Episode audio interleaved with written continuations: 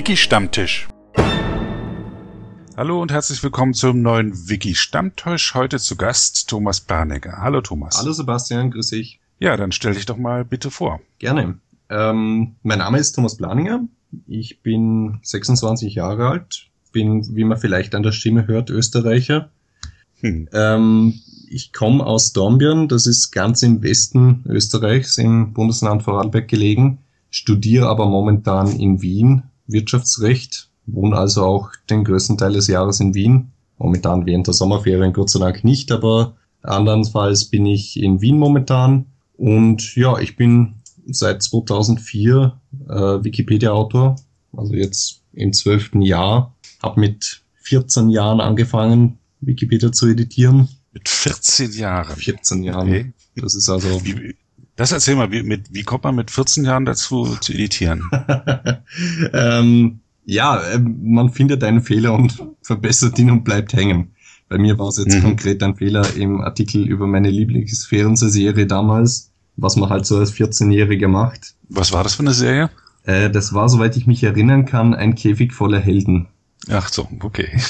also, ja, die läuft wahrscheinlich ja, nicht mal mehr im Fernsehen. Das ist. Äh, da hast du, ähm, du hat, hattest du da schon eine Computervorgeschichte zu der Zeit? Ja, ja. Ich habe eine, eine Informatikschule gemacht, war also recht mhm. computeraffin zu der Zeit schon, äh, wenngleich natürlich ähm, jetzt von, von, von der Bearbeitung von Artikeln her sich das in den ersten Jahren nicht niedergeschlagen hat. Da habe ich eher Triviales bearbeitet und viel natürlich zum zu Themen, die jetzt ähm, mein geografisch, mein geografisches Umfeld betreffen. Mhm. Das merkt man auch in meinen ersten Beiträgen. Ja klar, also das ist, glaube ich, ein normal für viele normaler Einstieg, dass sie Themen editieren, die sie interessieren oder die mit der geografischen Nähe zu tun haben. Absolut. Ich glaube, das ist auch für jeden irgendwo ein leichter Einstieg, weil man zudem immer irgendwas schreiben kann, das die anderen noch nicht wissen. Und so hm. war es dann bei mir auch. Ich habe mich dann relativ schnell auf, auf Vorarlberg konzentriert, was ich heute noch sehr stark tue. Also meine Beiträge sind nach wie vor sehr stark aus, aus dem Themengebiet hier in der geografischen Umgebung irgendwo angesiedelt. Da kommen auch die Beiträge her, die qualitativ von mir jetzt am besten sind. Also jene Beiträge, bei denen ich als Hauptautor tätig war und die jetzt äh, als exzellent oder lesenswert ausgezeichnet wurden. Beispielsweise mein, mein Artikel über die Dornbirner Acht, das ist so der lokale Fluss, der durch Dornbirn führt. Der ist jetzt, als, der wurde vor mittlerweile auch schon wieder acht Jahren als exzellent ausgezeichnet. Mhm. Ja, da steckt man halt viel Energie rein und dann kommt man irgendwann drauf, dass es andere Themen auch noch gibt in der Wikipedia und das ist ja auch schön, dass sich mhm. da die Interessen dann weiterentwickeln, auch mit zunehmendem Alter und mit, mit, ich sag mal, geistiger Reife, die man dann irgendwann erlangt. Ähm, ja, meine Karriere hat, meine Wiki-Karriere, wenn man das so sagen kann, hat sich dann fortgesetzt. Ich war in den Jahren 2013, 14, 15 und 16 jeweils gewähltes Mitglied des Wikipedia Schiedsgerichts in mhm. insgesamt drei äh, Amtsperioden ähm, und konnte da mich ein bisschen mehr für die Community einbringen, ein bisschen was, ähm, wie ich hoffe, zur Konfliktlösung beitragen. Hat mir sehr gut gefallen die Zeit, habe irrsinnig interessante Leute kennengelernt auch in der Zeit. Ähm, ist immer spannend, sich mit anderen Wikipedianern auszutauschen und auch ein bisschen was beitragen zu können, dass das Hobby für alle ähm, mehr Spaß macht, sage ich jetzt mal. Äh, das sind äh, sehr interessant, da kommen wir gleich drauf zurück, aber jetzt haben wir zehn Jahre übersprungen. Wie war denn das so mit 14 Jahren?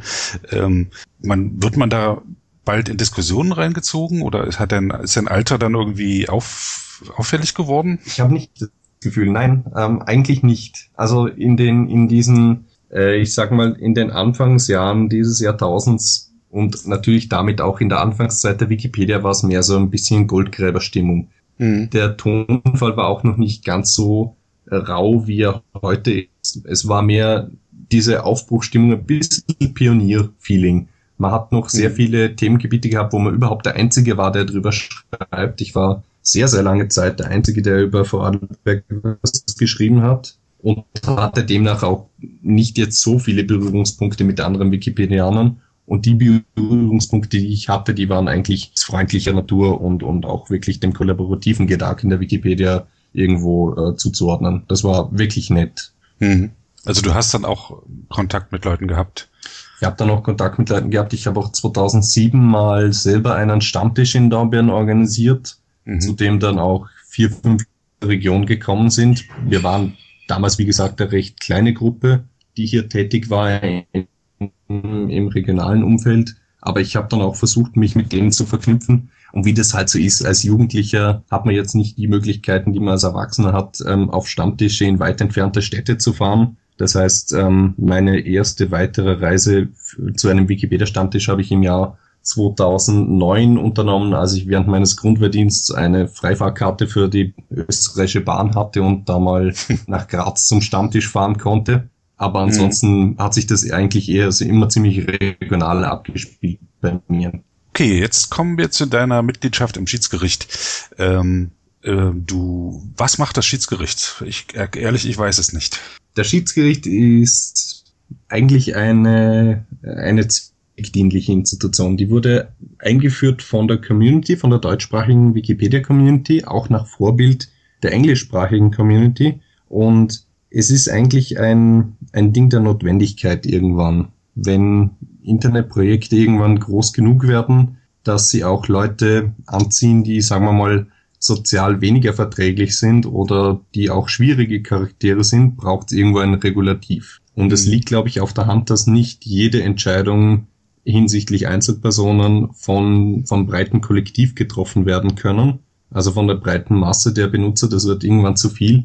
Und da hat man sich dann entschieden, ein Schiedsgericht einzusetzen, das aus zehn vertrauenswürdigen Wikipedianern zusammengesetzt ist, die jeweils für ein Jahr gewählt werden und dann so quasi als oberste Streitschlichtungsinstanz ähm, eingesetzt werden. Also dass man, mhm.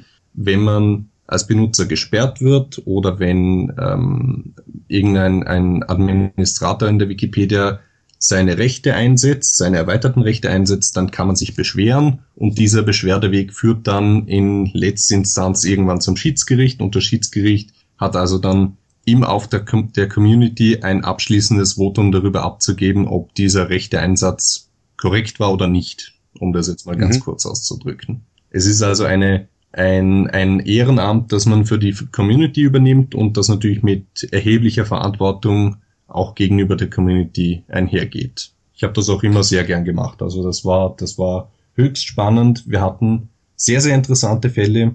Im Gegensatz zu den äh, englischsprachigen Kollegen allerdings hatten wir jetzt nicht die Fälle, bei denen wir große Regeländerungen in der Wikipedia durchsetzen konnten. Das darf das deutschsprachige Schiedsgericht nämlich auch nicht, sondern ähm, mehr jetzt wirklich auf Individuen bezogene Fälle. Vielleicht auch noch kurz dazu, warum das deutschsprachige Wikipedia, äh, äh, Schiedsgericht das nicht ja, darf. Das deutschsprachige Schiedsgericht ist nämlich ähm, durch Meinungsbilder eingesetzt und ein Meinungsbild kann man sich vorstellen wie ähm, eine Volksabstimmung. Da dürfen alle stimmberechtigten Wikipedianer mit abstimmen. Da werden Textvorschläge unterbreitet für Regeln, für Regelungen in der Wikipedia und innerhalb dieser Meinungsbilder, die jetzt zum Schiedsgericht entstanden sind, wurde ganz klar vorgegeben, wofür das Schiedsgericht zuständig ist, wofür es nicht zuständig ist, was es darf und was es nicht darf. Und einer der Punkte, die es eben nicht darf, ist ähm, allgemeingültige Regelungen für die gesamte Wikipedia aufzustellen. Das ist nach wie vor etwas, das nur die Gesamtcommunity kann. Das ist auch gut so. Mhm. Die das Schiedsgericht fungiert also nicht irgendwie als, als Gesetzgeber oder ähm, als Regelausleger, sondern wirklich als letzte Beschwerdeinstanz eigentlich. Und ähm, die Fälle werden alle auch äh, auf der Webseite äh, eingetragen, also gibt kein, kein geheimes Verpetzen. Genau, richtig. Es ist so, dass ähm, jeder sich mit einem öffentlichen Antrag an uns, also an das Schiedsgericht wendet. Ähm, und dass diese Anträge auch tatsächlich in der Wikipedia gestellt werden müssen. Jeder kann sich dazu äußern, jeder kann äh, mitdiskutieren bei diesen Anträgen, führt teilweise auch dazu, dass es dann mitunter etwas hoch hergeht, aber das liegt in der Natur der Sache und ist, glaube ich, auch verständlich, wenn da einfach Emotionen aufeinandertreffen. Ähm, verhandelt wird dann sowohl öffentlich jeweiligen Antrag als auch äh, nicht öffentlich innerhalb des Schiedsgerichts. Also die, die zehn Schiedsgerichtsmitglieder, die machen dann regelmäßige Telefonkonferenzen und treffen sich auch in real und besprechen die einzelnen Fälle miteinander, wägen ab, wo die Probleme liegen, ähm, was es für Meinungen dazu gibt und dann wird auch wieder öffentlich von jedem einzelnen Schiedsgerichtsmitglied abgestimmt, wie er zu dem Fall steht. Also das ist auch alles völlig transparent, dass man sehen kann, welches Schiedsgerichtsmitglied welche Meinung vertritt und ähm, wer unter Umständen auch gegen die Meinung der Kollegen stimmt. Was waren denn so die bewegendsten Fälle, die du so in deiner Zeit erlebt hast? Ich kann mich erinnern, das muss relativ am Anfang meiner Schiedsgerichtszeit gewesen sein.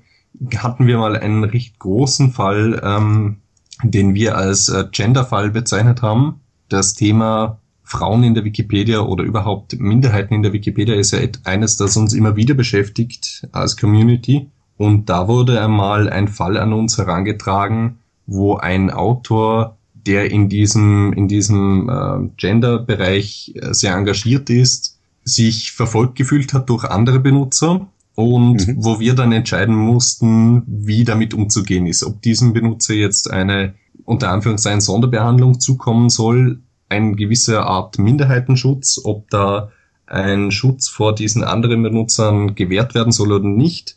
Das war ein unglaublich schwieriger und auch sehr intensiv diskutierter Fall, bei dem mhm. dann letztlich ähm, tatsächlich so eine Art Sonderschutz ähm, gewährt wurde durch uns. Wir haben dann ausgesprochen, wenn ich, wenn ich mich richtig erinnere, dass gerade in diesem sensiblen Bereich durch die Administratoren leichter Sperren verhängt werden können, dass gerade in diesem sensiblen Bereich die Administratoren genauer hinschauen sollen und ähm, dass da eben eine Grundlage geschaffen wird, aufgrund derer härter durchgegriffen werden kann bei Verfehlungen wie jetzt ähm, persönlichen Angriffen oder äh, Beleidigungen in diesem Bereich. Ich glaube, das war nötig und das war damals auch das Mittel, das einfach geboten war. Aber das hat uns recht lang beschäftigt. Das war auch einer der Fälle, die mir am intensivsten in Erinnerung geblieben sind, weil wir da wirklich uns, glaube ich, über mehrere Monate damit beschäftigt haben.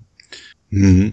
Welche Mittel hat denn das Schiedsgericht denn an der Hand? Jetzt ist, ich meine, die Wikipedia ist eine Community von Freiwilligen, die äh, im Zweifel mit einem Pseudonym arbeiten, so dass man die gar nicht irgendwie aufspüren könnte? Oder was kann man denn da tun? Nein, das ist richtig. Äh, die, das Schiedsgericht ersetzt freiwillig auch nicht eine, ein staatliches Gericht. Soll es auch nicht, darf es auch nicht, kann es auch nicht. Mhm. Das Schiedsgericht ist tatsächlich eine Wikipedia-interne Kontrollinstanz und ihm stehen daher auch nur Mittel zur Verfügung, die in der Wikipedia selber liegen. Sprich, Entzug der Schreibrechte, Entzug von Administratorenrechten, ähm, Löschung von irgendwelchen Benutzerseiten.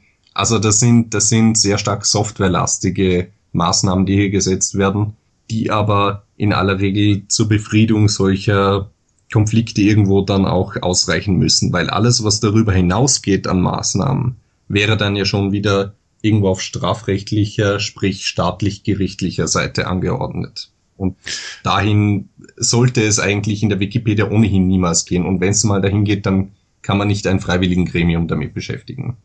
Also ihr würdet, wenn sowas auftauchte, oder du ja nicht mehr, aber das Schiedsgericht würde sowas dann immer weiterreichen an die staatlichen Ich glaube, das muss man. Das ist, das ist ein Gebot der Stunde, wenn überhaupt jeder Wikipedianer dem so etwas auffällt. Jeder Wikipedianer, der mitbekommt, dass es zu Gewaltdrohungen kommt, dass irgendwelche ähm, über das übliche Maß der Meinungsäußerung hinausgehende Beleidigungen geäußert werden, irgendwelche Drohungen ausgestoßen werden. All diese Dinge sollte und darf niemand akzeptieren und sollte und muss jeder den ordentlichen staatlichen Stellen äh, zur Anzeige bringen. Da, das sprengt den Rahmen eines, eines Internetprojekts völlig und dafür sind staatliche Stellen zuständig. Ganz sicher nicht mhm. freiwilligen Gremien.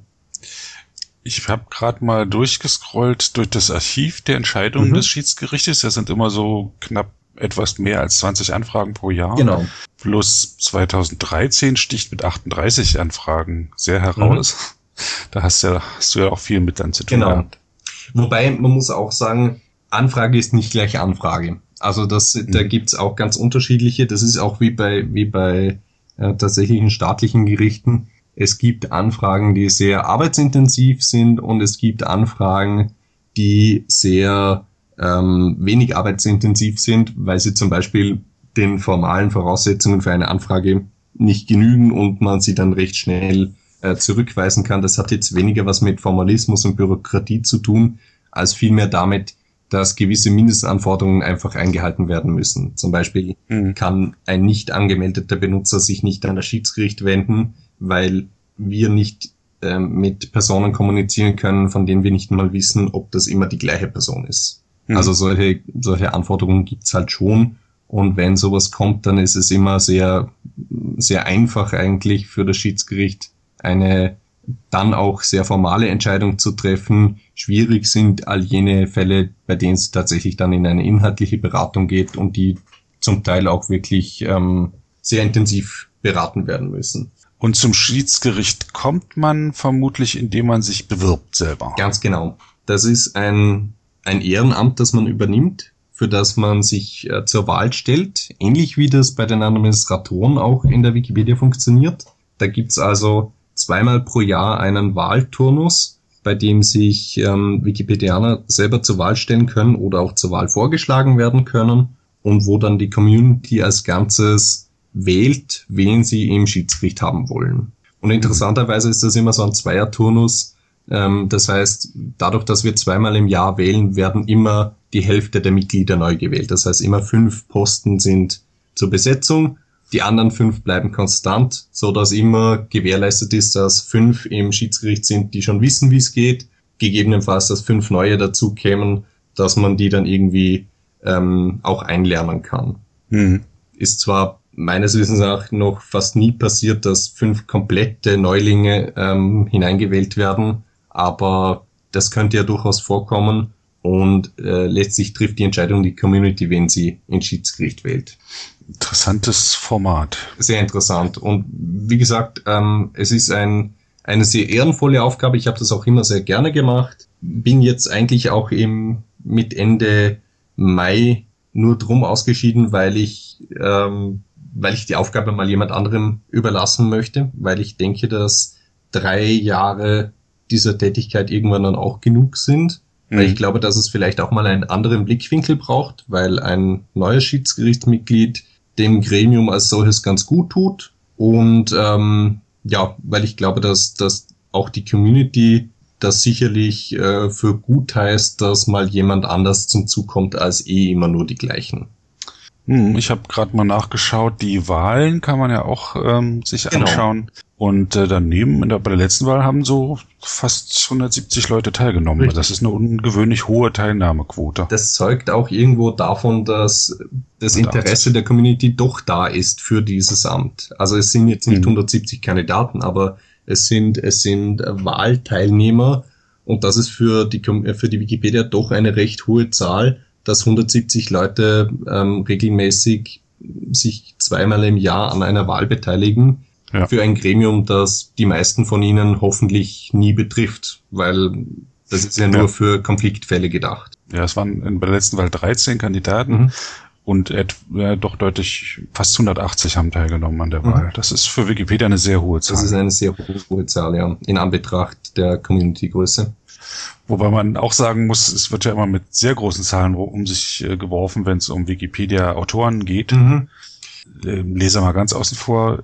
Es mag jetzt für manchen, der sich noch nicht damit befasst hat, komisch klingen, dass 130 oder 140 viel sind, aber das ist viel. Für, dafür, dass man sich an so einen äh, Metathemen beteiligt. Richtig. Weil viele Autoren ja auch ähm, mit diesen, ich sage immer, diesen kleinen Rädchen im Getriebe des, was im Hintergrund läuft, mit dem sich gar nicht beschäftigen. Also viele Autoren ich habe das auch lange nicht gemacht. Ich finde auch, man kann gut damit leben, ohne sich jemals damit zu beschäftigen. Ähm, möchte auch wirklich niemandem einen Vorwurf machen. Viele Autoren konzentrieren sich aufs Artikelschreiben, das finde ich gut, das halte ich für eine richtige Entscheidung. Ähm, Absolut. Das sollte ja. jeder selber wissen. Und daher sind auch 130 oder 170, die teilnehmen an so einer Wahl, tatsächlich nur die, die es auch interessiert, was hier hinter den Kulissen vor sich geht. Und die schon genügend Beiträge haben, um stimmberechtigt zu sein. Okay, das war ein interessanter Einblick in die Arbeit des Schiedsgerichtes. Ähm, jetzt lass uns mal nochmal über deinen österreichischen Hintergrund sprechen. Du bist auch Mitglied der, äh, des, äh, des Chapters Wikimedia Österreich. Genau.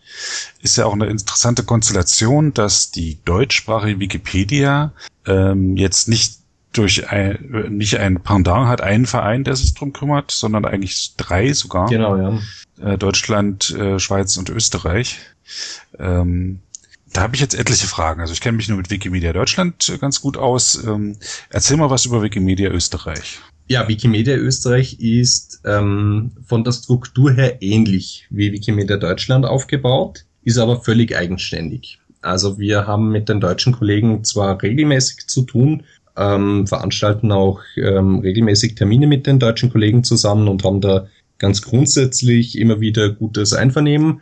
Aber Wikimedia Österreich ist ein eigener Verein, der nach österreichischem Vereinsrecht gegründet wurde und auch von Österreichern betrieben wird, hat auch eine eigene kleine Geschäftsstelle in Wien ähm, mit momentan drei Mitarbeitern, also doch ein deutliches Eck kleiner als in Deutschland, wobei man immer dazu sagen muss, alles, was in Österreich passiert, muss man halt um diesen Faktor 10 herunterrechnen. Oder für uns Österreicher, wir müssen immer um den Faktor 10 hinaufrechnen, wenn wir irgendwas mit Deutschland vergleichen wollen. Und da wiederum stehen wir im Vergleich recht gut da. Was man halt ähm, immer sagen muss, ist, man vergleicht sich gern. Man vergleicht sich gern untereinander, man schaut immer gern, was machen die Deutschen so, was machen die Schweizer so, was können wir anders als die Deutschen und die Schweizer machen, was können die besser machen als wir, was machen wir besser als die. Und drum ist es immer so ein bisschen interessant zu schauen ähm, über die Grenze, wo können wir uns jetzt noch verbessern oder wo können wir uns auch von, von den Deutschen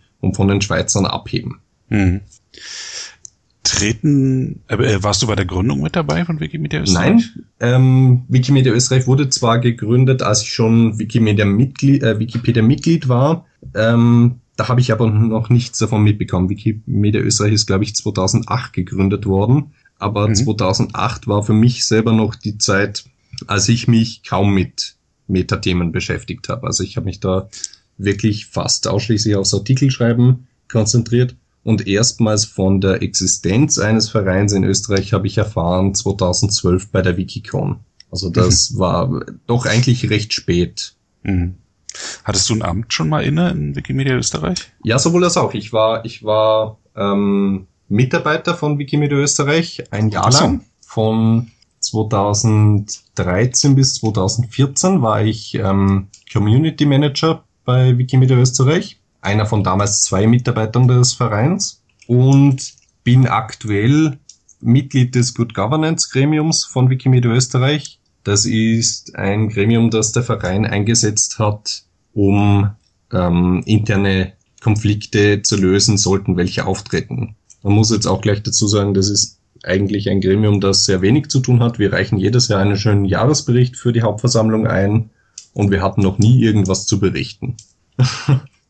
Das ist, ähm, hört sich jetzt etwas merkwürdig an, aber dieses Gremium wurde eigentlich voraussehend geschaffen. Dieses Gremium wurde geschaffen, um gegebenenfalls, sollte jemals irgendwas auftreten, einen neutralen Ansprechpartner zu haben, der ähm, hier vermitteln kann oder auch helfen kann, um solche Probleme im Verein irgendwo zu bereinigen. Das ist also eine reine Vorsichtsmaßnahme und die Tatsache, dass wir jedes Jahr nichts zu berichten haben, ist eigentlich eine sehr positive Tatsache, weil es bedeutet, dass keine Probleme aufgetreten sind.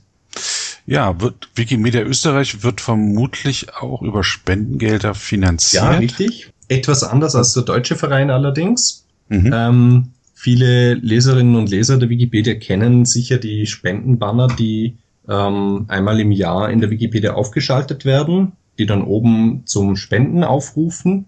Und im Gegenzug zu den deutschen Kollegen ähm, fließen bei uns die Geldmittel nicht direkt an den Verein. Die deutschen Kollegen haben von, von den Vereinigten Staaten, also von, von der Wikimedia Foundation, ähm, die Berechtigung erhalten, diese Spendengelder selber zu vereinnahmen und dann ähm, mit der Foundation abzuklären, wie die Gelder ähm, zwischen, den, zwischen der Foundation und Wikimedia Deutschland ähm, aufgeteilt werden. Bei uns ist es nicht so. Bei uns ist es so, dass alle Spendengelder direkt in die USA gehen und von dort dann von uns wiederum beantragt werden müssen, also von Wikimedia Österreich. Mhm, über das äh, FTC, genau, das äh, richtig, über das Advanced Dissemination Committee. Committee. Das hat ähm, den Nachteil, dass wir recht abhängig sind von der Foundation und auch dieser sehr strengen Berichtspflicht der Foundation unterliegen, hat allerdings auch wieder den Vorteil, dass wir dieser sehr strengen Berichtspflicht unterliegen, also kein Vorteil ohne Nach äh, kein Nachteil ohne Vorteil, ähm, weil es halt einfach der Spendentransparenz irgendwo äh, zuträglich ist, wenn der Spender ganz genau nachvollziehen kann, wie jetzt der einzelne Spendeneuro oder Spende, der einzelne Spendendollar von der Organisation verwendet wurde. Und das kann man sowohl in Deutschland als auch in Österreich sehr, sehr genau nachvollziehen, dadurch, dass wir sehr genaue Reports äh, an die Wikimedia Foundation jeweils abliefern müssen. Ach, und ich sehe, ihr habt 2000, am 31. Dezember 2015 waren es 131 Mitglieder im Genau, Verein. Genau. Also wie gesagt, äh, alles um den Faktor 10 kleiner als in Deutschland. Ich weiß, Deutschland hat äh, deutlich mehr Mitglieder. Da ist es der Faktor 1000. Ja, ich, ja. ich wollte gerade sagen, der, der Faktor stimmt da nicht ganz, aber ähm, ja, da hat Wikimedia Deutschland einen interessanten Weg eingeschlagen. Die haben halt die Spender aufgefordert, äh, Mitglieder zu mhm. werden und sie haben allgemein dazu geworben, Mitglieder zu haben. Also ich hatte diese Vision auch schon vor, ich weiß nicht mehr, äh, für, äh, sieben oder acht Jahren. Mhm dass doch jeder, der sich für Wissen interessiert, eigentlich bei Wikimedia genau. Mitglied sein sollte. Aber Österreich ist dann ist doch eher so ein Insiderverein. Genau. Ja? Bei uns passiert das eigentlich kaum, dass mal jemand außerhalb der, der Wikipedia-Autorenschaft Mitglied wird. Wir haben schon mhm. einzelne Mitglieder, auch die nicht Wikipedia-Autoren sind, aber der größere Teil, und ich würde sagen etwa 90 Prozent der Mitglieder von Wikimedia Österreich sind auch tatsächlich Wikipedia-Autoren. Das heißt, mhm. an der Zahl unserer Mitglieder lässt sich auch recht schön ablesen, wie viele aktive Wikipedia-Autoren es in Österreich gibt. Mhm. Da schwirren mir gerade noch zwei Fragen im Kopf rum. Zum einen, ähm, Wikimedia Österreich kümmert sich dann vermutlich um Themen, die mit Österreich zu tun haben. Richtig. Ähm, ja. Und zwar in erster Linie mit der Unterstützung der österreichischen Autoren der Wikipedia und zum anderen mit der Erstellung freien Wissens in, Wiki in Österreich und mit österreichischen Organisationen. Mhm. Das heißt, Wikipedianer, die wie ich Österreicher sind oder in Österreich wohnhaft sind, ähm, können beispielsweise über Wikimedia Österreich anfragen, ob sie aus dem mittlerweile sehr reichhaltigen Fotoequipment von Wikimedia Österreich Fotoapparate ausleihen können oder ob sie Fahrkostenunterstützung bekommen können, um beispielsweise zu Stammtischen zu reisen oder zu äh, Fotoprojekten anzureisen. Solche Sachen werden durch den Verein sehr stark gefördert. Und zum anderen wird der Austausch mit Institutionen, mit österreichischen Institutionen auch sehr stark ähm, beworben, wobei unsere sicherlich ähm, best funktionierende Kooperation in der Hinsicht mit dem österreichischen Bundesdenkmalamt ist, ähm, mhm. wo die kompletten Denkmallisten regelmäßig von uns in Kooperation mit dem Bundesdenkmalamt bearbeitet werden, im Rahmen von Wikilove's Monuments. Das, als ich das gehört habe vor zwei oder drei Jahren, das war hat mich sehr überrascht mhm. und das fand, fand ich auch großartig. Äh, als die, dieser Wettbewerb Wiki Loves Monuments, äh, bei dem weltweit Leute losziehen, um Denkmäler zu fotografieren, losging, äh, fiel auf, dass äh, auch in Deutschland und auch in Österreich die Listen nicht vollständig waren. Mhm. Teilweise waren es Karteikartenkästen irgendwo und äh, in Deutschland ist es auch noch auf die keine äh, Bundessache, sondern ist den einzelnen Kommunen überlassen. Mhm. So, und da gab es viele Denkmallisten, wo Sachen drin standen, die es schon nicht mehr gab oder Sachen waren nicht richtig erfasst, sodass man sie nicht genau zuordnen konnte. Wenn man von dem einen Bauernhaus sprach und da standen zwei, dann war nicht klar, welches gemeint war und so.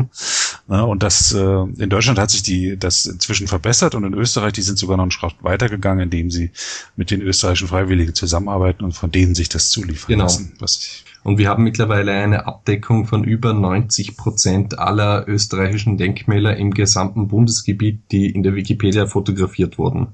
Also eine unglaubliche Abdeckung, mittlerweile sogar schon so hoch, dass die Überlegung im Raum steht, ob Österreich bei Wikilove's Monuments überhaupt noch mitmachen soll, weil es zu fast jedem Denkmal, das irgendwie zu Fuß erreichbar ist, ein Foto gibt. Ja, da hätte ich aber durchaus eine andere Meinung. Zum einen äh, ist nicht jedes Foto natürlich, gut. Natürlich, natürlich. Und zum anderen braucht man von bestimmten Gebäuden auch mehrere Fotos. nicht nur ein, ein Frontalbild, Wie gesagt, die Überlegung und zu verschiedenen Jahreszeiten. Ich ja. glaube nicht, dass es dazu. Aber dahin zu kommen, das muss man erstmal schaffen, ja, dass man überhaupt so eine Überlegung anstellt. Genau. Respekt. Freie Musik. Okay, jetzt äh, reden wir schon etwa eine halbe Stunde, dann gönnen wir uns eine kleine Pause. Und zwar ähm, gibt jetzt Musik auf die Ohren von Kala. Das ist ein junger Mann, geboren 1991 in Milwaukee, Wisconsin, der Sohn einer österreichischen ähm, ähm, Zigeunerin, ich weiß nicht, ob man dieses Wort benutzen darf, und Sohn eines irischen ähm, Programmierers, der äh, jedes Jahr ein Album produziert, seit 2006 und die unter einer freien Lizenz veröffentlicht.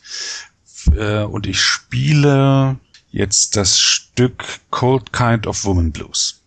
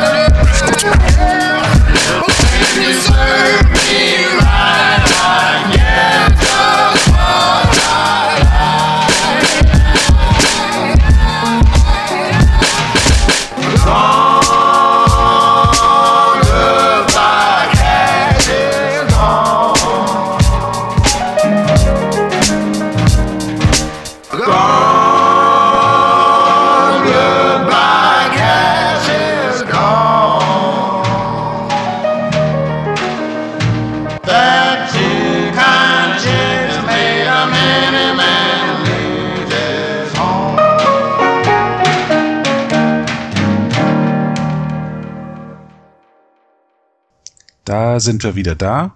Ich finde es großartig, die Musik und auch, dass es unter einer freien Lizenz äh, veröffentlicht ist, beeindruckt mich sehr. Gut, wir haben zuletzt gesprochen über Wikiloves Monuments und die Beteiligung von Österreich, äh, ähm, dass nämlich dort das freiwillige Engagement durch die Behörden genutzt wird, um sich die Listen auffüllen zu lassen. Ein anderes Thema, ähm, jetzt Österreich und die deutschsprachige Wikipedia, sind ja Österreich-Themen. Genau wir kommen immer mal äh, Artikel unter, in denen ein kleines Bubble drin ist, wo drin steht, dieses, dieser Artikel beschreibt die Situation in Deutschland, bitte füge die Situation in Österreich hinzu. Sehr richtig, das wurde auch schon sehr früh in der Wikipedia eingeführt, dieses Bubble, weil logischerweise der Gap irgendwo besteht, ähm, dass eben Themen sehr stark aus einer bestimmten Sicht beschrieben werden Und gerade in meinem Themenbereich, nämlich im Rechtsbereich, ähm, stoßen wir sehr oft auf dieses Problem, weil es sehr viele deutschsprachige Benutzer gibt, die aus Deutschland kommen, demnach die deutsche Rechtslage ähm, in den Artikel einfügen, was super ist, weil es dadurch einfach schon mal den Artikel überhaupt gibt, aber halt ähm, diese Rechtslage sich teilweise deutlich unterscheiden kann von der österreichischen, auch von der Schweizer Rechtslage und was man auch nicht vergessen darf, auch von der liechtensteinischen Rechtslage und von den anderen ähm, Rechtsordnungen, die es auf der Welt gibt, überhaupt nicht zu reden. Aber wir wollen jetzt mal optimistischerweise davon ausgehen, dass zumindest die österreichische, die deutsche und die Schweizer Rechtslage in einem Artikel bearbeitet werden. Das ist ein Problem, das eigentlich immer wieder mir persönlich auffällt, wenn ich durch die Artikellandschaft ziehe. Ich versuche das auch, wo ich kann, irgendwo zu beheben oder zumindest den österreichischen Aspekt mit reinzubringen. Im Schweizer Recht bin ich jetzt auch nicht firm. Wir haben das Glück, dass, ähm, ohne jetzt irgendjemanden vor den Kopf stoßen zu wollen, die Liechtensteiner sehr viele österreichische Gesetze kopiert haben. Das heißt, ähm, die liechtensteinischen Gesetze sind teilweise wortident mit den österreichischen, bis auf das scharfe S. Und ähm, daher unterscheidet sich die, die liechtensteinische Rechtslage sehr oft nicht von der österreichischen Rechtslage, zumindest was manche Rechtsgebiete anbelangt äh, wodurch wir da zumindest einen Vorteil haben, wenn die österreichische Rechtslage drin ist, dass dann relativ automatisch auch die liechtensteinische Rechtslage mit dem Artikel ist. Aber das mhm. Problem besteht natürlich nach wie vor, dass sehr oft nur die deutsche Rechtslage abgehandelt wird und die österreichische und die Schweizer und die liechtensteinische Rechtslage etwas außen vor bleibt. Und das kann man nur mit fleißiger Arbeit auffangen. Ja, leider. Das ist mhm. etwas, das eigentlich nur österreichische und Schweizer Juristen ändern könnten. Ähm. Weil ich nehme kaum an, dass deutsche Juristen sich mit österreichischem und schweizerischem Recht beschäftigen werden und automatisiert das irgendwie anzugleichen, das funktioniert natürlich logischerweise auch nicht. Wobei man auch sagen muss, wir sind ja nicht das einzige äh, Themengebiet in der Wikipedia, das dieses Problem hat. Das erstreckt sich auf ganz viele Themengebiete, dass da teilweise nur die deutsche äh, Sichtweise auf ein Thema behandelt wird. Aber in, im Recht zeigt sich halt am deutlichsten. Hm. Ich habe gerade mal den ähm, Artikel Wikipedia Österreich lastige Artikel mhm. Äh, aufgerufen. Auch, ja. ja, ich verlinke dir gleich mal. Es gibt auch Schweiz-lastige mhm. Artikel. Jetzt müsste man durchziehen, wie, wie viele äh, tatsächlich dieses Bubble tragen. Das ist äh, ja, das ist, ist wenigen bewusst oder das kommt erst, wenn man eine Weile damit arbeitet, dass es halt Themen gibt. Wenn man Straßenverkehrsordnung allein schon sagt, ne, Zum Beispiel, ja. gibt's halt eine, eine Deutschland-Sache und eine Österreich-Sache. Das fängt alleine schon bei Themen an, die jedem von uns im Kopf sind. Ähm, wenn wir an, an Autobahnen denken, Mhm. Und wenn wir uns dessen bewusst sind, dass das Bemautungssystem von Autobahnen, also die Gebühren, die für die Autobahnbenutzung zu entrichten sind, in allen drei Ländern völlig unterschiedlich funktionieren, in der Schweiz und in Österreich mittels dieses Pickers, der, der bekannten Autobahnvignette, und in Deutschland teilweise überhaupt nicht, äh, außer für Lastkraftfahrzeuge, soweit ich weiß. Mhm. Und wenn wir uns dann weiters vor Augen führen, dass diese Bemautungsvarianten ja nur zwei oder drei von etlichen sind auf der Welt, die in Verwendung sind, weil jedem von uns bewusst ist, wenn er nach Italien zum Beispiel in den Urlaub fährt, dass er dann eine österreichische Autobahnvignette, gegebenenfalls eine Schweizer Autobahnvignette und dann auch noch in Italien dieses ähm, Mautsystem an den Mautstationen hat. Also hm. ganz unterschiedliche Varianten die aus jeweils unterschiedlicher Perspektive beschrieben werden müssen. Und daher kann auch nicht im Artikel über Autobahnen allgemein drinnen stehen, dass die Benutzung von Autobahnen ähm, völlig kostenfrei ist, beispielsweise. Das wäre ein klassischer Fall für ausschließlich deutsche Sichtweise. Ja, ähm, gibt, gibt es Minderheitensprachen in Österreich? Es gibt tatsächlich anerkannte Minderheitensprachen in Österreich. Österreich ist ein Land, das noch aus der KMK-Monarchie äh, recht viele Minderheitensprachen äh, geerbt hat. Gibt es denn auch Wikipedias in diesen Minderheitensprachen? Es gibt Wikipedien in, in diesen Minderheitensprachen. Ähm, Kroatisch, Ungarisch Ach so, die, ja, okay, die, die, die haben jeweils eine Community. Ähm, ja. Was wir jetzt noch haben, sind, das sind aber keine offiziell anerkannten Minderheitensprachen in Österreich, aber der größte Teil Österreich spricht ja eine bayerische Dialektform. Mhm. Und es gibt die bayerischsprachige Wikipedia, der, die ist sehr amüsant zu lesen. Ähm, mhm. Ist immer wieder ein, ein, ein Kern meiner Erheiterung. Und wo ich selber ein bisschen was beitrage, ist mein Heimatdialekt. Ich komme ja, wie gesagt, aus dem westlichsten österreichischen Bundesland, wo kein bayerischer Dialekt gesprochen wird, sondern ein dem schweizerischen und schwäbischen anverwandter alemannischer Dialekt. Mhm. Und ähm, es gibt auch die alemannischsprachige Wikipedia, die auch sehr amüsant ist zu lesen, wo ich äh, unter anderem den Artikel über die Polizei geschrieben habe. Das ist auch sehr amüsant, mal ein Wikipedia-Artikel über ein durchaus ernstzunehmendes Thema, durchaus äh, mit enzyklopädischem Anspruch in einem solchen Dialekt zu schreiben. Hat seine ganz eigenen Herausforderungen. Aber du beherrschst diesen Dialekt. Ja, ja, ich bin mit diesem Dialekt aufgewachsen. Ich, so. ich äh, bemühe mich jetzt, Hochdeutsch zu sprechen. Mhm. Ähm, alles andere wäre wohl für diesen Podcast nicht äh, verwendungstauglich. Also wir, okay. wir sprechen hier eigentlich Untertitel einblenden. Mhm. Gut. Ich glaube, dann haben wir Österreich ganz gut bezogen. Oder gibt es noch irgendwelche großen Themen, die Österreich und die Wikipedia betreffen? Wir sind, wir sind recht klein für Wikipedia-Verhältnisse.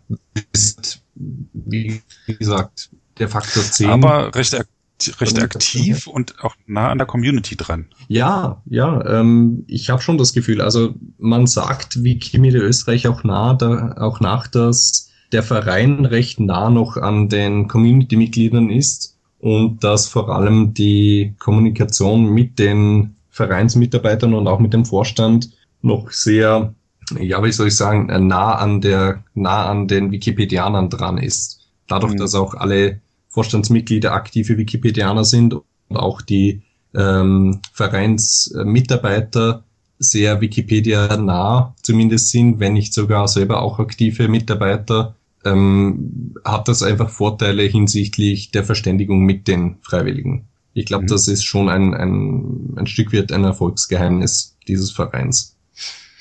Freut mich zu hören. Ich bin übrigens auch Mitglied bei Wikimedia Österreich. Das wiederum freut mich zu hören. ähm, aus, aus Interesse so, weil ich gern mitkriegen will, was da passiert, bin ich da auch Mitglied geworden. Jetzt ähm, noch, noch mal zu dir. Du warst ähm, Mitarbeiter bei Wikimedia Österreich. Du hast bis in einem Gremium von Wikimedia mhm. Österreich mhm. und jetzt bist du noch in einer ganz neuen Rolle unterwegs als Wikipedian in Residenz. Genau. Bitte erklär kurz, was das ist, für die, die es nicht wissen und dann erzähl mal, was du da machst. Der Wikipedian in Residence ist ein Konzept, das wiederum aus den USA kommt. Das haben englischsprachige Benutzer in den USA erstmals entwickelt und beim Konzept Wikipedian in Residence ist es so, dass sich eine Institution einen Wikipedianer ins Haus holt. Ähm, Institution heißt in diesem Zusammenhang ursprünglich eigentlich eine Kulturinstitution aus dem Bereich Galerien, Bibliotheken, Archive und ähm, Museen. Ähm, dieser klassische GLAM nennt sich das, also Galleries, Libraries, Archives and Museums Bereich. Aus dem kommt das raus. Die haben sich in den USA Wikipedianer in ihre jeweiligen Institutionen eingeladen und haben dann mit denen gemeinsam versucht, ähm, die Inhalte, die in diesen Glam-Institutionen vorhanden waren, äh, freizugeben oder für die Wikipedia zumindest irgendwie verwendbar zu machen. Dieses Konzept kommt also aus den USA und wurde auch in Europa, auch in Deutschland und teilweise auch in Österreich schon ähm, umgesetzt. Ich weiß, dass es in Berlin ähm, da bereits Kooperationen gab und bei uns in Österreich auch mit dem Bundesdenkmalamt wiederum. Und wir haben jetzt, oder ich darf jetzt erstmals einen, einen etwas anderen Aspekt dieser Glam-Kooperation, dieses Wikipedian in Residence ausprobieren. Ich wurde nämlich eingeladen, als Wikipedian in Residence am österreichischen Verfassungsgerichtshof tätig zu werden.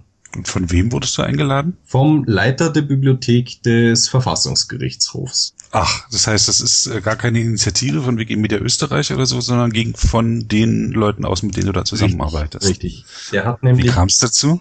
Der ja. ist ähm, selber in der Wikipedia angemeldet, ist allerdings mhm. nicht sonderlich aktiv, hat aber herausgefunden, dass ich einige Artikel über die aktuellen Verfassungsrichter verfasst habe. Als mhm. Freiwilliger im Rahmen meiner meiner normalen Artikelbearbeitungstätigkeit, weil ich nun mal im Rechtsbereich, im österreichischen Rechtsbereich tätig bin, habe ich den einen oder anderen Artikel über Verfassungsrichter angelegt und er hat das entdeckt, hat mich dann per Mail kontaktiert, mich eingeladen, ob ich nicht mal Lust hätte, ähm, ein persönliches Gespräch über die Wikipedia und ihre Funktionsweise zu führen. Und wir haben uns dann heuer im Frühjahr am Verfassungsgerichtshof getroffen und er hat mir dann relativ schnell eröffnet, dass er dieses Konzept Wikipedia in Residence kennt und dass er das ganz toll findet und dass er sich vorstellen könnte, äh, einen Wikipedia in Residence auch am Verfassungsgerichtshof zu haben. Großartig. Und das war also wirklich ähm, nicht von mir intendiert oder irgendwie äh, darauf zugesteuert, sondern ist von ihm gekommen. Ich habe das großartig gefunden. Hat mich dann auch gefragt, ob ich das selber machen möchte. Habe ich dann auch gleich bejaht, weil ich, ähm, weil mich das unglaublich interessiert und weil ich auch das Verfassungsrecht sehr interessant finde. Ich hatte dann auch interessanterweise gerade im letzten Semester eine Vorlesung zum Thema Verfassungsrecht bei einem äh, Verfassungsrichter, also bei einem dieser mhm. 14 Verfassungsrichter, der mich dann auch in der Vorlesung darauf angesprochen hat, ob ich derjenige sei, der dann als Wikipedian in Residence zu Ihnen an den Gerichtshof komme. Es hat sich also recht schnell herumgesprochen und bei dem ich jetzt dann auch meine, meine äh, Diplomarbeit schreiben darf. Aber mhm. also es hat dann, hat dann auch tatsächlich weitere Wellen geschlagen, diese ganze Geschichte. Und ich bin jetzt im Juli war ich bereits und äh, darf dann nochmal im September am Verfassungsgerichtshof tätig werden als Wikipedian in Residence. Und was machst du da konkret jetzt bei dem Projekt? Genau. Der Wikipedian in Residence oder so wie wir jetzt den Wikipedian in Residence anlegen, ähm, geht es zunächst einmal darum, den, den reichhaltigen Schatz an juristischer und Verfassungs, insbesondere verfassungsjuristischer Literatur, der am VfGH vorhanden ist, auszuwerten und daraus eben genau für äh, Themen des österreichischen Verfassungsrechts neue Wikipedia-Artikel zu schreiben oder die vorhandenen Wikipedia-Artikel zu überarbeiten. Und außerdem geht es darum, ähm, Bilder, die im Verfassungsgerichtshof vorhanden sind, beispielsweise aktuell die Porträtfotos der aktuellen Verfassungsrichter unter freier Lizenz in die Wikipedia zu bekommen. Da war bisher noch überhaupt nichts vorhanden ähm, einzelne Bilder der Räumlichkeiten des Verfassungsgerichtshofs frei zugänglich zu machen und dann letztlich auch äh, das Bewusstsein der Mitarbeiter des Verfassungsgerichtshofs für freie Inhalte irgendwo äh, zu erhöhen im Rahmen von Vorträgen oder im Rahmen von äh, Diskussionsrunden, die wir jetzt dann im September angesetzt haben am Verfassungsgerichtshof. Mhm. Ganz konkret kann man vielleicht jetzt schon sagen, was wir im Juli gemacht haben, äh, Im Juli habe ich mich sehr stark mit ähm, der Geschichte des Verfassungsgerichtshofs auseinandergesetzt, durfte da auch Einblick nehmen in allerlei ähm, historisches Material, das am Verfassungsgerichtshof vorhanden ist, also bis zurück ins Jahr 1918, als der Verfassungsgerichtshof gegründet wurde und teilweise sogar bis in, zurück in die Zeit der Monarchie, äh, in die Vorläuferinstitution ins Reichsgericht Mhm. Ähm, was unglaublich spannend war und wo ich ähm, sehr viel daraus verwenden konnte. Und ich habe dann, was jetzt bereits in der Wikipedia sichtbar ist, im Artikel Verfassungsgerichtshof, Klammer auf Österreich, Klammer zu, den kompletten Abschnitt Geschichte neu geschrieben, überarbeitet und auf einen ähm, jetzt sehr, sehr rechtshistorischen Stand gebracht. Der Leiter der Bibliothek des Verfassungsgerichtshofs ist auch selber Rechtshistoriker, der hat mich dabei unterstützt und hat dann das Ergebnis dessen sich durchgelesen und hat das ähm, für durchaus gut und würdig befunden, weshalb ich glaube, dass man damit recht zufrieden sein kann. Mhm. Also es ist so der erste. Ich scrolle da gerade durch durch den Artikel. Ich, du bist kurz davor, das auslagern zu müssen. Genau, richtig. Das ist äh, momentan die Überlegung, ob das nicht eigentlich ein eigenständiger Artikel werden sollte. Mhm. Jetzt ist mal noch und drin. Die Damen und Herren sind, haben auch alle ein aktuelles Foto, die aktuellen Mitglieder, die auch alle von dir stammen. Genau, die Fotos. diese Fotos, diese Fotos sind eben genau im Rahmen dieses Projekts ähm, freigegeben worden. Wir haben uns da mit dem ursprünglichen Fotografen, der diese Fotos ange äh, angefertigt hat für den Verfassungsgerichtshof, in Kontakt mhm. gesetzt im Rahmen des Projekts, haben mhm. dem erklärt, was eine freie Lizenz bedeutet, was es ist. Und der war auch gleich bereit, die Fotos für freie Lizenz freizugeben, haben mhm. das dann dokumentiert entsprechend, so wie das in der Wikipedia üblich ist. Und diese Fotos sind also jetzt nicht nur für die Wikipedia, sondern tatsächlich für die Allgemeinheit frei verfügbar, was glaube ich gerade bei derart in der Öffentlichkeit stehenden Personen wie den Verfassungsrichterinnen und Verfassungsrichtern ähm, durchaus einen Mehrwert für die Allgemeinheit darstellt. Mhm. Und man sieht auch, ähm, da gibt es dann Fotos der, der aktuellen Besetzung des Verfassungsgerichtshofs, es gibt Fotos aus dem Verhandlungssaal, es gibt Fotos aus dem, aus dem Beratungszimmer des VfGH, das man so jetzt auch nicht kennt.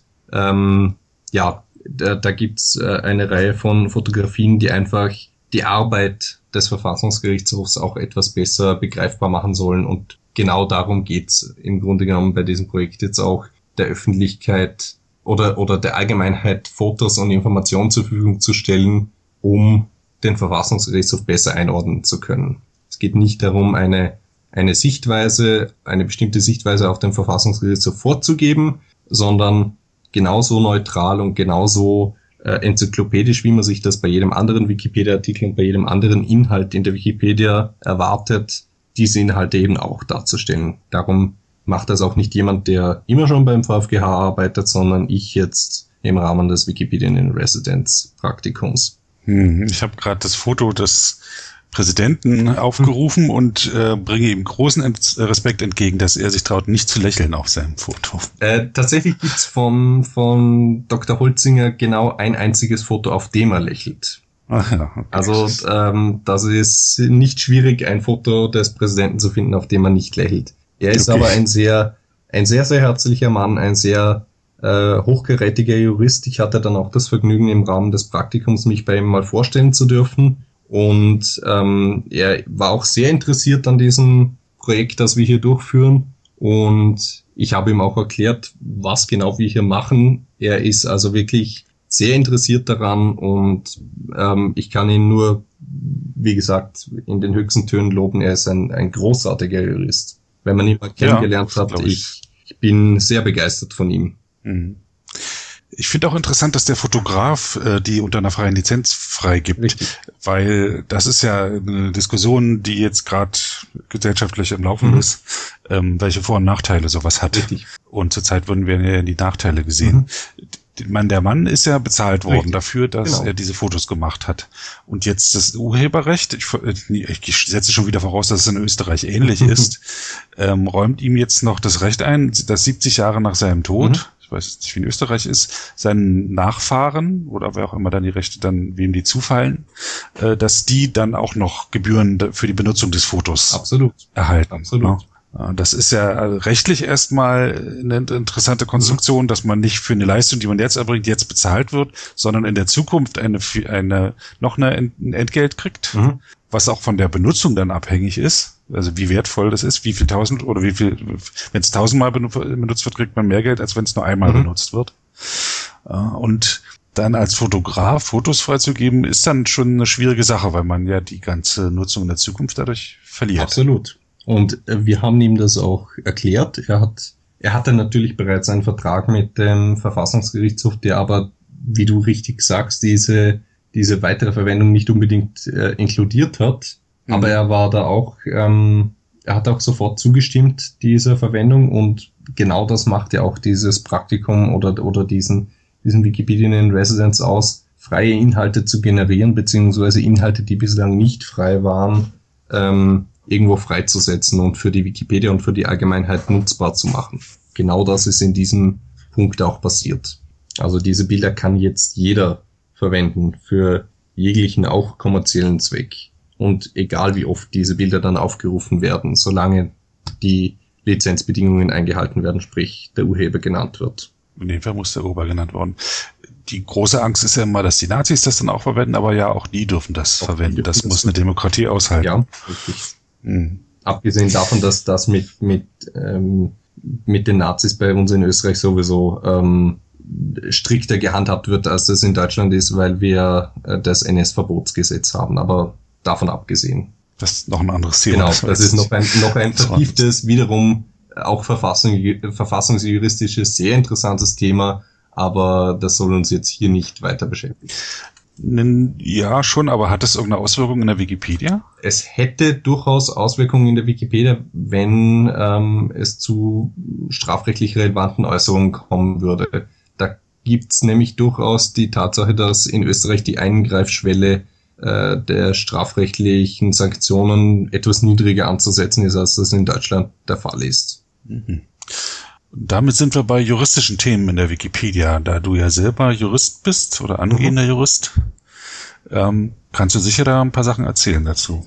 Es ist grundsätzlich, also wie ich bereits angesprochen habe, ähm, das Problem, dass sehr oft nur die deutsche Rechtslage gesehen und auch beschrieben wird in der Wikipedia. Wir in der Wikipedia haben natürlich ganz grundsätzlich ein äh, juristisches Problem, auf das auch Kollegen bereits hingewiesen haben, nämlich das, dass wir uns an mehrere Rechtsordnungen zu halten haben, was unsere Inhalte anbelangt. Mhm. Ähm, was vielen Leuten nämlich nicht bewusst ist, ist, dass die Server der, oder dass die, die, der Betreiber der Wikipedia die Wikimedia Foundation ist und diese Wikimedia Foundation eine Stiftung nach dem Recht des US-Bundesstaats Florida ist und daher die Inhalte auch US-amerikanischem Recht unterliegen.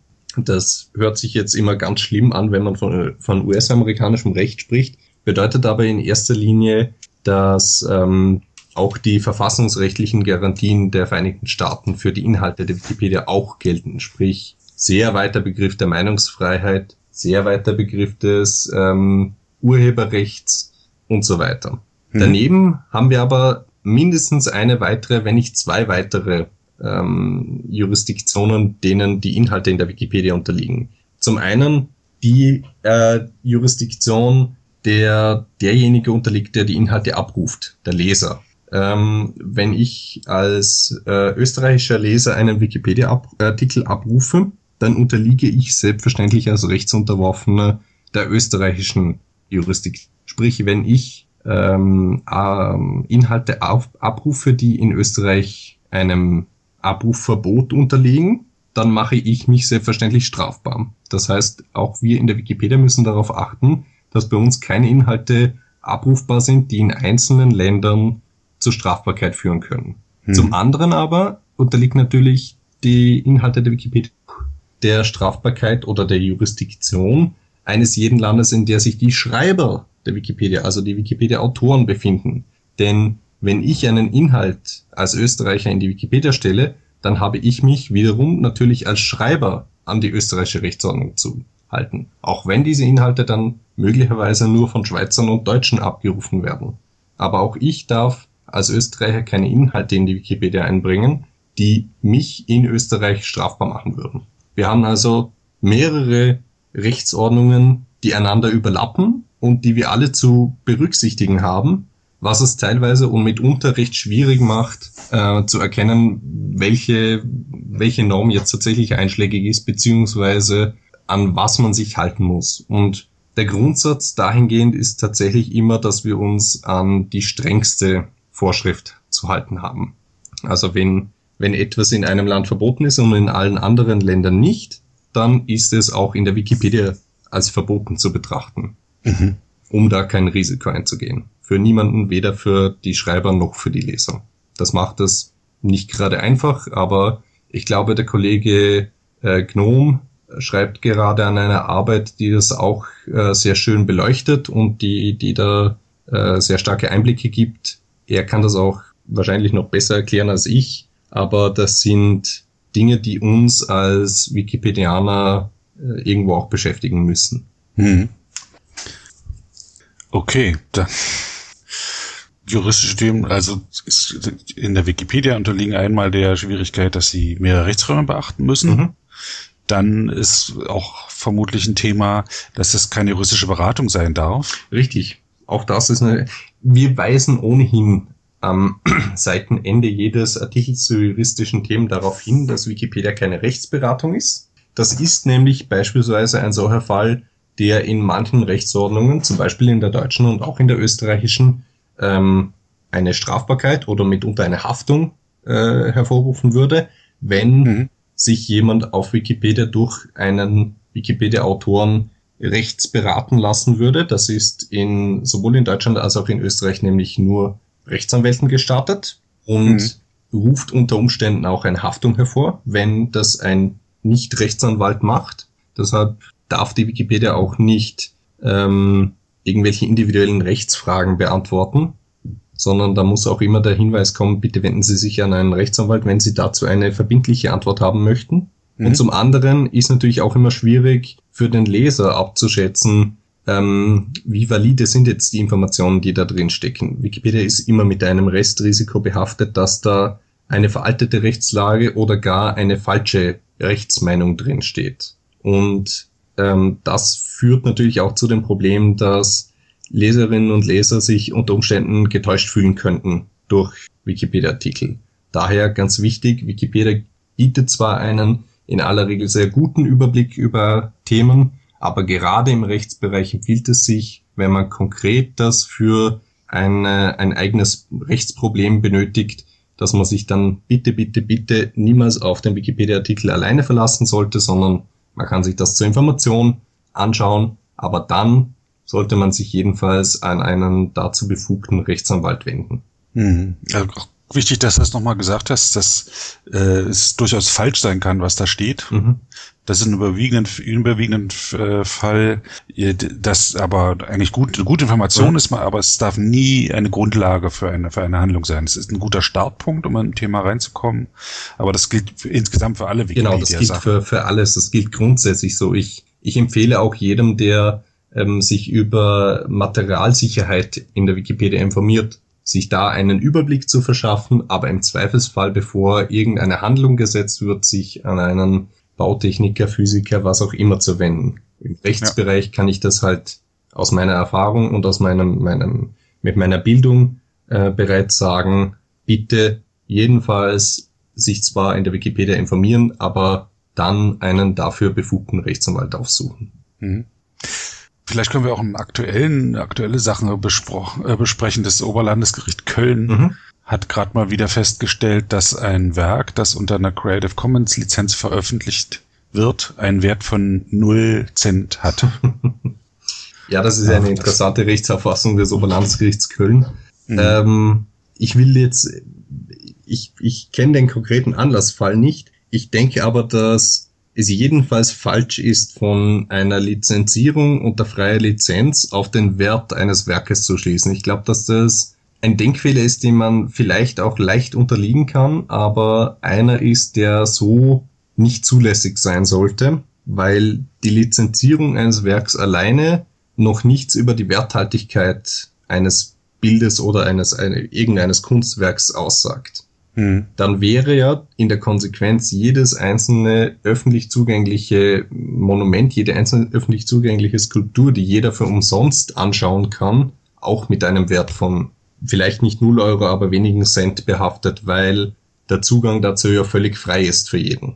Hm. Also ich glaube, dass diese Argumentation wahrscheinlich in der Kürze nicht richtig ist. Aber das Oberlandesgericht Köln wird sich damit vermutlich befasst haben. Es zeigt sich aber da auch ein ein ganz grundsätzliches Problem, das auch bei uns in Österreich immer wieder vorkommt, dass nämlich ähm, die Information, die gerade auch ältere Richterinnen und Richter und auch gerade ältere andere in der Justiz tätige Personen über äh, neue Entwicklungen, gerade auch im Urheberrechtsbereich, gerade im Internet haben, oft falsch oder verzerrt sind. Und da kann die Wikipedia durchaus noch ähm, Nachhilfe erteilen und vielleicht auch durch gezielte Informationen in unseren Artikeln versuchen, diesen Leuten äh, Einblick zu geben. Es kommt auch immer wieder vor im Übrigen, dass in Gerichtsurteilen Wikipedia zitiert wird, gerade wenn es um äh, Internetthemen geht.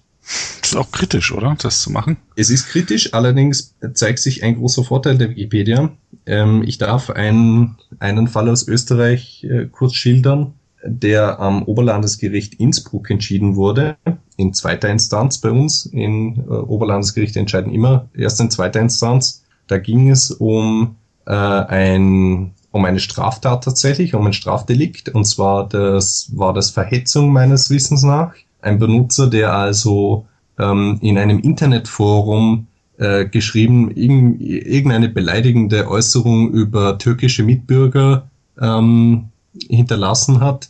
Und hinter dieser Beleidigung hat er einen, einen so einen Zwinker-Smiley gesetzt. Und der okay. wurde in erster Instanz wegen Verhetzung verurteilt, hat dann dagegen berufen und äh, ist dann zum Oberlandesgericht Innsbruck gekommen.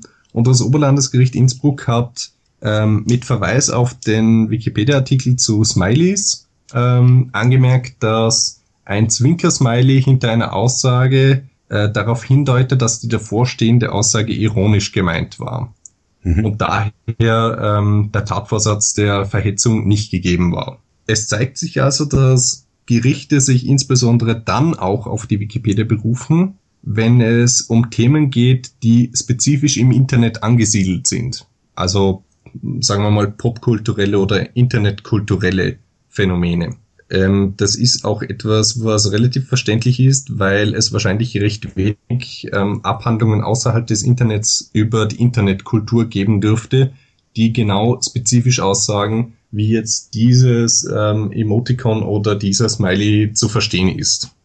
Also die äh, die Gerichte ähm, gestehen der Wikipedia Kompetenz in Sachen Internet zu, könnte man das ja, zusammenfassen. Ja, richtig. Und auch sie gestehen der Wikipedia Kompetenz in Sachen Internet zu und auch in, in popkulturellen Themen. Wenn man sich anschaut, wo überall Wikipedia zitiert wird, dann sind das sehr oft äh, Themen, die nicht in klassischer wissenschaftlicher Literatur abgehandelt werden, um das jetzt mal so auszudrücken. Also wenn es um die Frage geht, ähm, welcher Schauspieler von wann bis wann mit welcher anderen Schauspielerin verheiratet war. Dann wird sehr oft auf die Wikipedia zurückgegriffen und auf den dortigen Wikipedia-Artikel verwiesen, weil das nun mal Dinge sind, die nicht in der wissenschaftlichen Standardliteratur abgehandelt werden. Okay, ich danke dir für dieses Gespräch. Ich habe eine Menge gelernt wieder.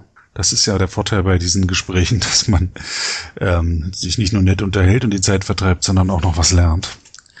Und äh, du machst auch tolle Sachen. Also ich bin äh, ziemlich begeistert. Ich hoffe, man hört noch ein bisschen was von dir. Ja, vielen Dank. Wikipedia-Umfeld. Schön neugierig bleiben und äh, ja, tschüss. Ja, tschüss, vielen Dank. Schönen ja, Abend noch. Dir auch. Das war Wiki Stammtisch Episode 7 mit Thomas Planinger am Mikrofon Sebastian Wallroth. Die Sendung steht unter der Lizenz Creative Commons Namensnennung 4.0 International CC by 4.0. Das heißt, Sie dürfen diese Sendung teilen, das Material in jedem Format oder Medium vervielfältigen und weiterverbreiten. Und Sie dürfen sie bearbeiten, das Material remixen, verändern und darauf aufbauen, und zwar für beliebige Zwecke sogar kommerziell. Ich als Lizenzgeber kann diese Freiheiten nicht widerrufen, solange Sie sich an die Lizenzbedingungen halten. Die Lizenzbedingungen sind, Sie müssen den Namen nennen, in diesem Fall Wiki-Stammtisch Sebastian Wallroth. Zudem müssen Sie die Lizenz angeben, CC BY 4.0, wenn möglich einen Link angeben und sagen, ob Sie Änderungen vorgenommen haben. Diese Angaben dürfen in jeder angemessenen Art und Weise gemacht werden, allerdings nicht so, dass der Eindruck entsteht, dass ich als Lizenzgeber gerade Sie oder Ihre Nutzung besonders unterstützen würde. Sie dürfen außerdem keine weiteren Einschränkungen hinzufügen, keine zusätzlichen Klauseln oder technische Verfahren einsetzen, die anderen rechtlich irgendetwas untersagen, was diese Lizenz erlaubt